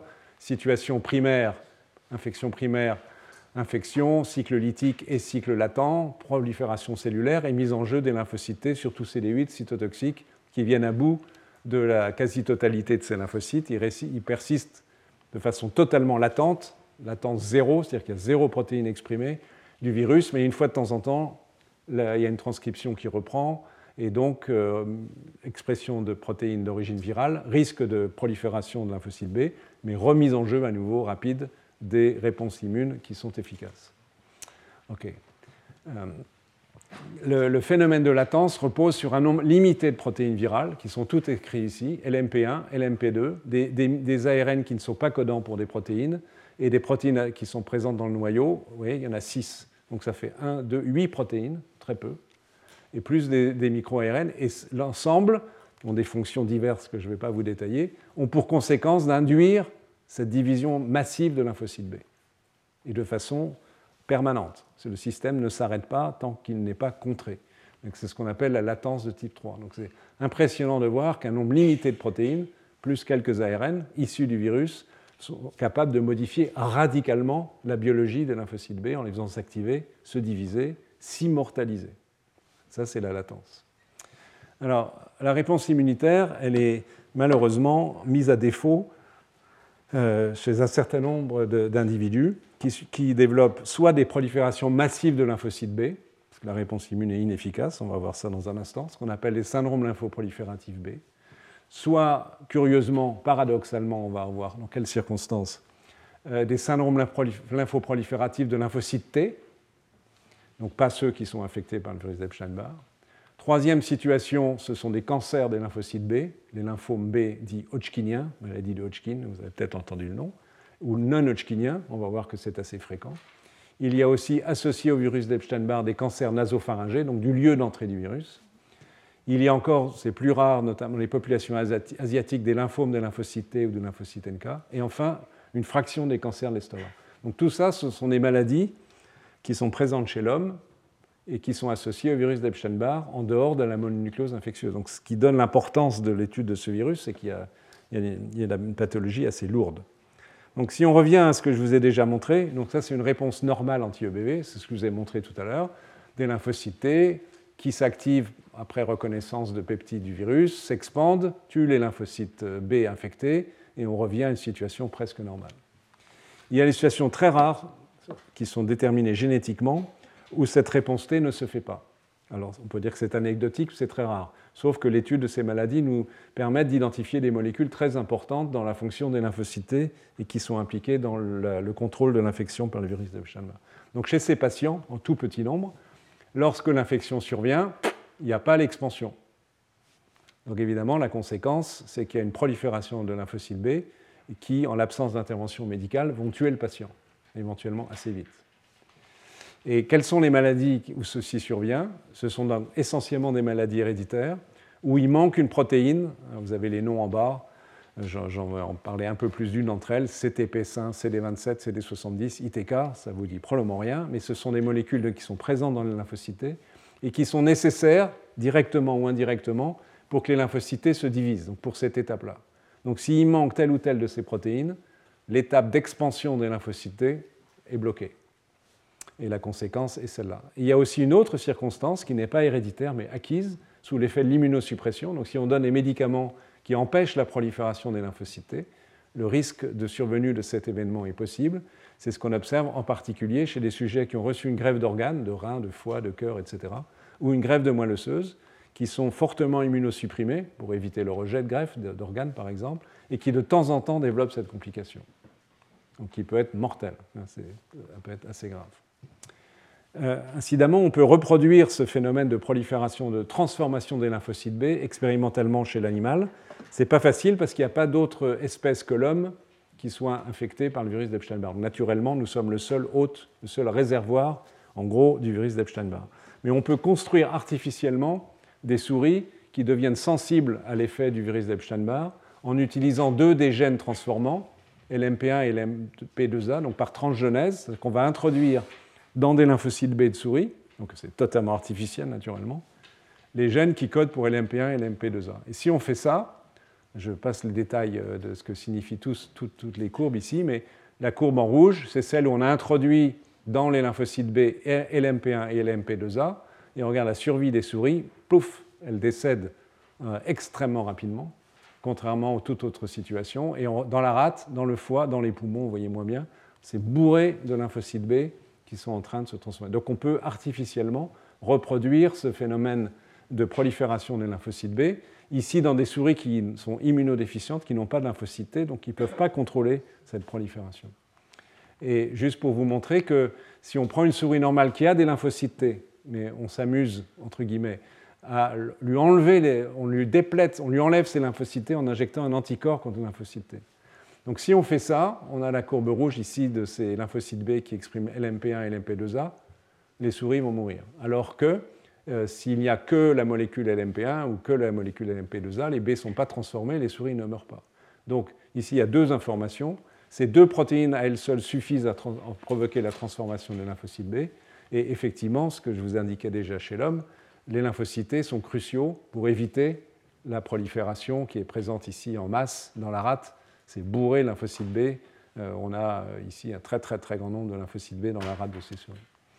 Euh, chez l'homme, voici un exemple d'une situation génétique rare où on a un ganglion lymphatique, il y a des cellules activées, c'est bourré de lymphocytes B qui sont la plupart contiennent le, génome de l'EBV, qui est marqué ici, et il y a très peu de lymphocytes. On devrait avoir, comme on l'a vu dans une des premières diapositives, à partir du moment où il y a plein de lymphocytes B infectés, une grande réaction de lymphocytes qui vont venir tuer les cellules. Mais là, le, ganglion ici provient d'un malade dont les lymphocytes ne sont pas capables de se diviser, donc la réponse immune est très très faible et ces cellules vont proliférer. Donc un des exemples très intéressants, parmi d'autres, de maladies génétiques qui provoquent cela, c'est le déficit d'une molécule qui s'appelle CD27. Vous avez ici un lymphocyte T. Ici un lymphocyte B infecté par le virus d'Epstein-Barr. Donc le lymphocyte va reconnaître un peptide, c'est le petit cercle brun ici, présenté par une molécule HLA à la surface du lymphocyte B. Ça va entraîner un, signal d'activation. Mais ce signal d'activation n'est pas suffisant. Il faut que d'autres molécules soient mises en jeu, d'autres systèmes de reconnaissance, pour que le lymphocyte s'active complètement, se divise se transforme en cellules cytotoxiques. Et parmi ces signaux, il y en a un qui est lié à une molécule qui est présente à la surface du lymphocyte qui s'appelle CD27. Et cette molécule CD27, elle reconnaît une molécule qui est présente à la surface du lymphocyte B, pas au repos, mais uniquement lorsqu'il a été infecté par le virus d'Epstein-Barr. Donc une conséquence de l'infection, c'est d'induire l'expression par la transcription du gène d'une molécule qui s'appelle CD70. Donc l'interaction 27-70, CD27-CD70, apporte un signal complémentaire à travers certains signaux biochimiques qui sont connus. Et pour que les lymphocytes prolifèrent correctement pour tuer ensuite les lymphocytes B, il faut le double signal. Et donc il y a des situations génétiques rares où CD27 est absent, ou CD70 d'ailleurs est absent. Et dans ce cas-là, les malades meurent de lymphoprolifération B induite par le virus d'Epstein-Barr. Donc ce qui montre l'importance de cette molécule.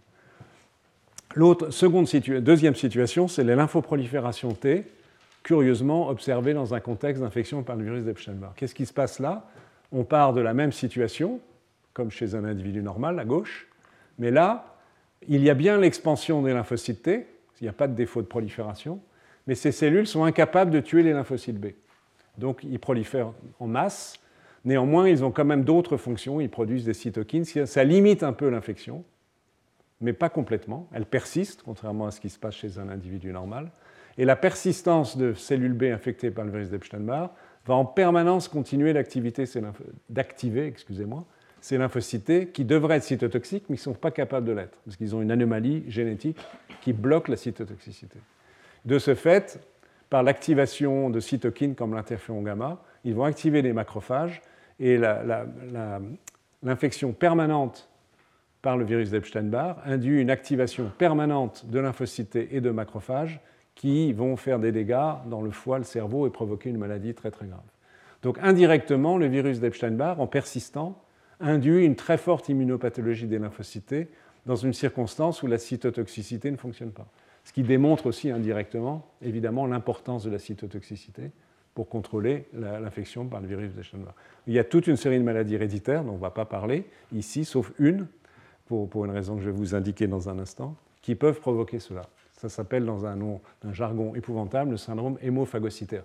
peu importe les détails, mais la physiopathologie est celle-là.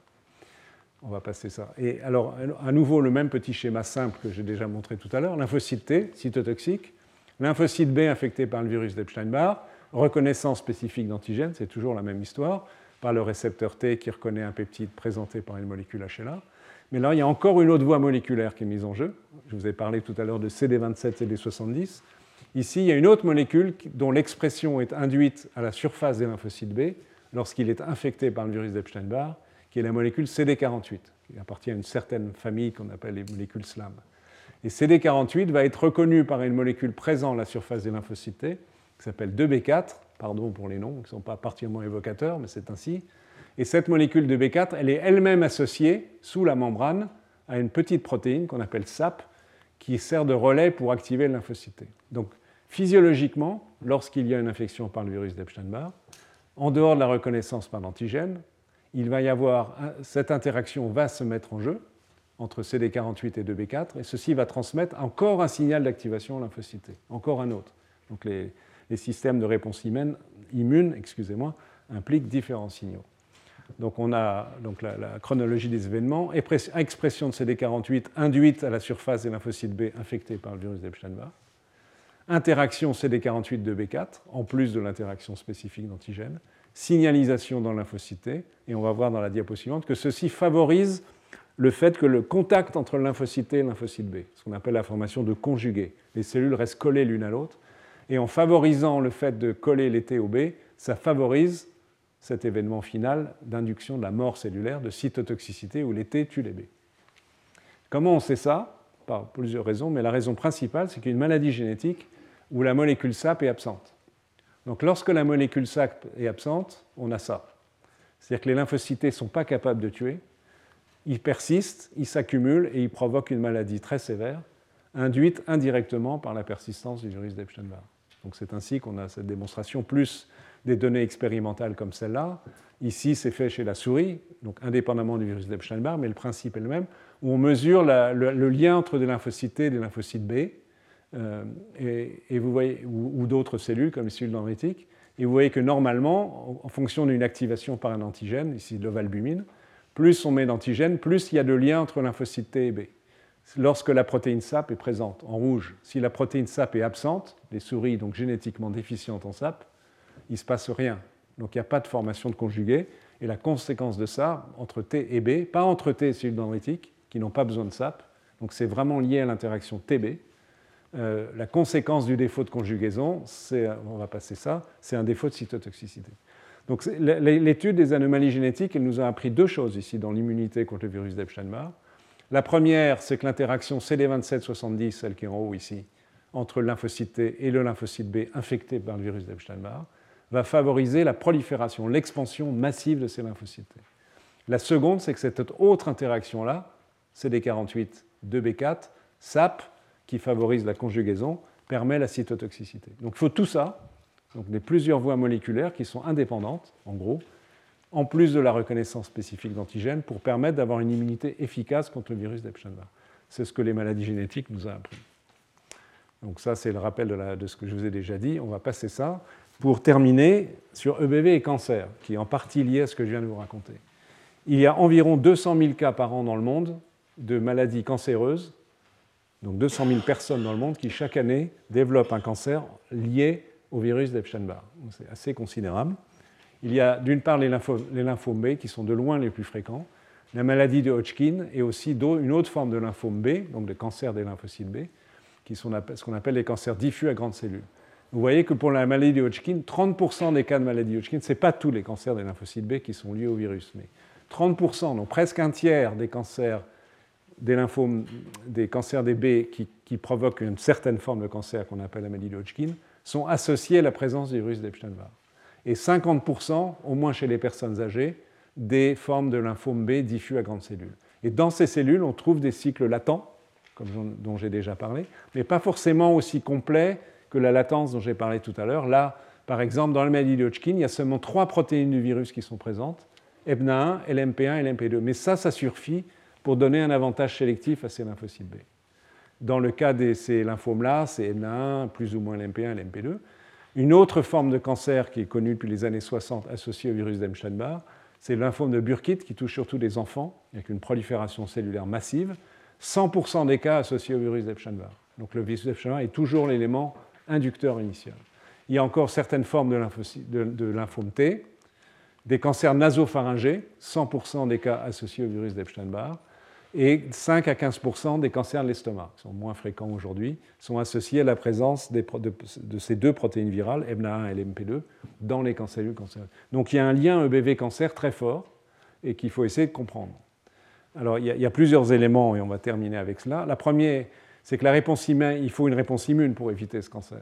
Évidemment, le cancer en soi, il est lié à la survenue d'autres anomalies génétiques qui transforment les cellules encore plus en cellules euh, qui peuvent échapper au système immunitaire. Mais au départ, ces cellules infectées expriment relativement peu de protéines virales, donc une situation où la réponse immune n'est pas extrêmement puissante et donc un risque d'échappement. On va passer ça. Et on peut considérer, dans une certaine mesure, que les cancers associés au virus d'Epstein-Barr sont liés peut-être à un défaut d'immunosurveillance, donc une capacité de notre système immunitaire de contrôler les lymphocytes B infectés par le virus d'Epstein-Barr, je vous rappelle, qui persiste toute notre vie.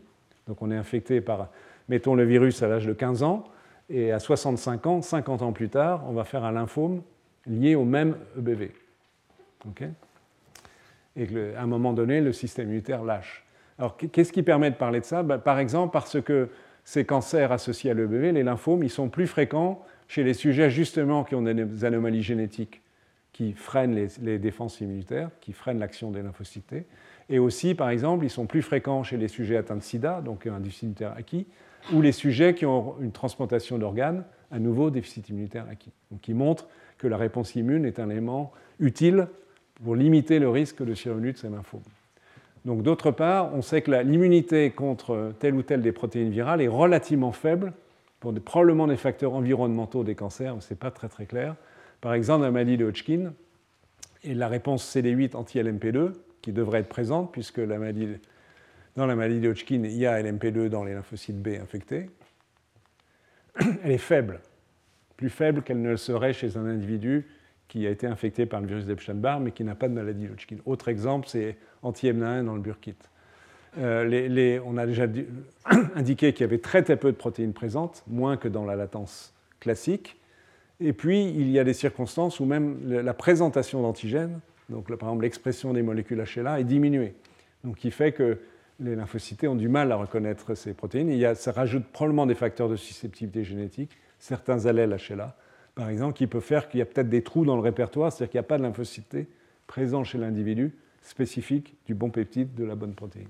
Donc les scénarios qu'on peut imaginer est le suivant.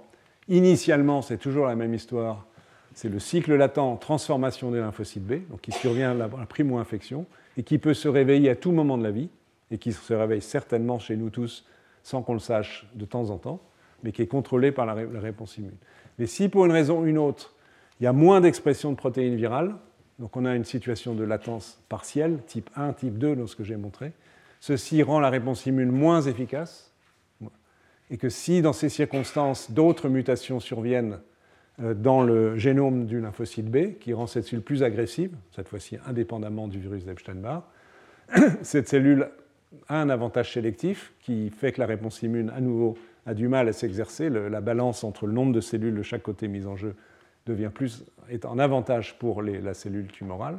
Et on peut même avoir, on a en raison de plus, qui peut favoriser la survenue du lymphome, c'est l'expression de certaines protéines virales comme LMP1 et LMP2 peut induire l'expression d'autres protéines qui sont des molécules immunosuppressives, comme LAC3, l'interleukine 10 ou PD1 ligand. Donc ce sont des molécules qui freinent la réponse immunitaire. Donc déjà, elle n'est pas très brillante, pour les raisons évoquées, mais elle peut être encore en plus diminuée parce qu'elle est inhibée par des protéines présentes à la surface de lymphocyte B. Et par ailleurs, l'infection chronique peut entraîner ce qu'on appelle une exhaustion de la réponse immune et qui devient inefficace. Et donc, in fine, tous ces événements qui peuvent prendre des années, peut-être des dizaines d'années, peuvent conduire à l'échappement et donc à la survenue du lymphome. Donc, je répète que ce sont des événements qui ne sont pas rares, enfin pas 200 000 cas de lymphome, mais 100, 150 000 cas de lymphome chaque année dans le monde liés à l'EBV. Ce qui, euh, et on va terminer à peu près avec cela, incite à envisager la vaccination, puisque peut-être ce serait un moyen, certes, prévenir la mononucléose infectieuse, c'est bien, mais on s'en fiche un peu, honnêtement. Par contre, prévenir les lymphomes ou prévenir éventuellement des infections graves chez des sujets immunodéprimés, ce serait utile. Euh, c'est une problématique qui est partagée avec d'autres virus qui provoquent des cancers, comme les virus d'hépatite dont on parlera la prochaine fois, ou les papillomavirus qui donnent des cancers du col de l'utérus, pour lequel il y a un très bon vaccin dans le, ce, ici, très bon vaccin contre le virus d'hépatite B, mais pas contre le virus d'hépatite C. Qu'est-ce qu'il en est pour le, virus d'Epstein-Barr? Malheureusement, il n'y a pas de vaccin vraiment efficace à ce jour. Ont été développés des vaccins à partir de la protéine d'enveloppe sous forme tétramérisée euh, dans des pseudo-particules. Il y a toute une série de sujets qui ont été testés, vaccinés. Apparemment, cela permet de réduire la fréquence de la mononucléose infectieuse, donc de la maladie, des symptômes. en fait, il y a une réponse immune moins forte, mais pas de la persistance du virus. ça, c'est embêtant parce que c'est la persistance du virus, on l'a vu, qui déclenche secondairement les lymphomes ou d'autres formes de cancer. Donc il y a d'autres efforts de recherche actuels cherchant à utiliser des gènes qui codent pour d'autres protéines du virus ou en combinant l'expression de plusieurs protéines virales, à nouveau l'enveloppe GP350, mais aussi des protéines nucléaires. Bon, mais ce sont des travaux en cours. Il n'y a pas aujourd'hui de vaccin efficace contre le virus d'Epstein-Barr, contrairement à HPV ou au virus de l'hépatite B. Donc on va s'arrêter là. On va passer ça. Juste oui, pour dire aussi, quand même, un petit mot au passage. Euh, curieusement, il y a une association épidémiologique entre le virus d'Epstein-Barr et la sclérose en plaques, ce qui peut paraître surprenant. Ça a été l'objet de grandes controverses, mais aujourd'hui les données sont solides. Ce n'est pas facile à montrer puisque l'essentiel de la population a été infecté à un moment donné par le virus d'Epstein-Barr. Mais on sait que, contrairement à la population contrôle où 90% des adultes sont infectés, 100% des sujets, on dirait que 100 contre 90, ce n'est pas significatif, mais on va voir que ça l'est quand même. 100% des sujets infectés, excusez-moi, 100% des patients atteints de sclérose en plaques, donc maladie auto-immune du système nerveux, sont EBV positifs. Et on peut calculer un facteur de risque. Le fait d'avoir eu une mononucléose infectieuse augmente le risque de sclérose en plaques d'un facteur 2. Ce n'est pas énorme, mais il y a un lien entre sclérose en plaques et EBV, c'est sûr. La question, c'est comment. Ça n'explique pas toute la sclérose en plaques, naturellement. Mais il y a un lien entre les deux. Donc le fait d'avoir été infecté favorise la sclérose en plaques plusieurs mécanismes possibles. Un mimétisme moléculaire, ça veut dire que les lymphocytes se trompent. En reconnaissant un antigène de l'EBV, EMNA1, en fait, ils reconnaissent une séquence qui est partagée avec la myéline, qui est une protéine donc, du système nerveux autour des nerfs, qui est attaquée par les lymphocytes dans la sclérose en plaques. Cette hypothèse n'est probablement pas juste parce que le, mimétisme, il existe, mais il est très très limité, et donc il ne peut pas rendre compte du fait que des lymphocytes, en reconnaissant l'un, vont reconnaître l'autre.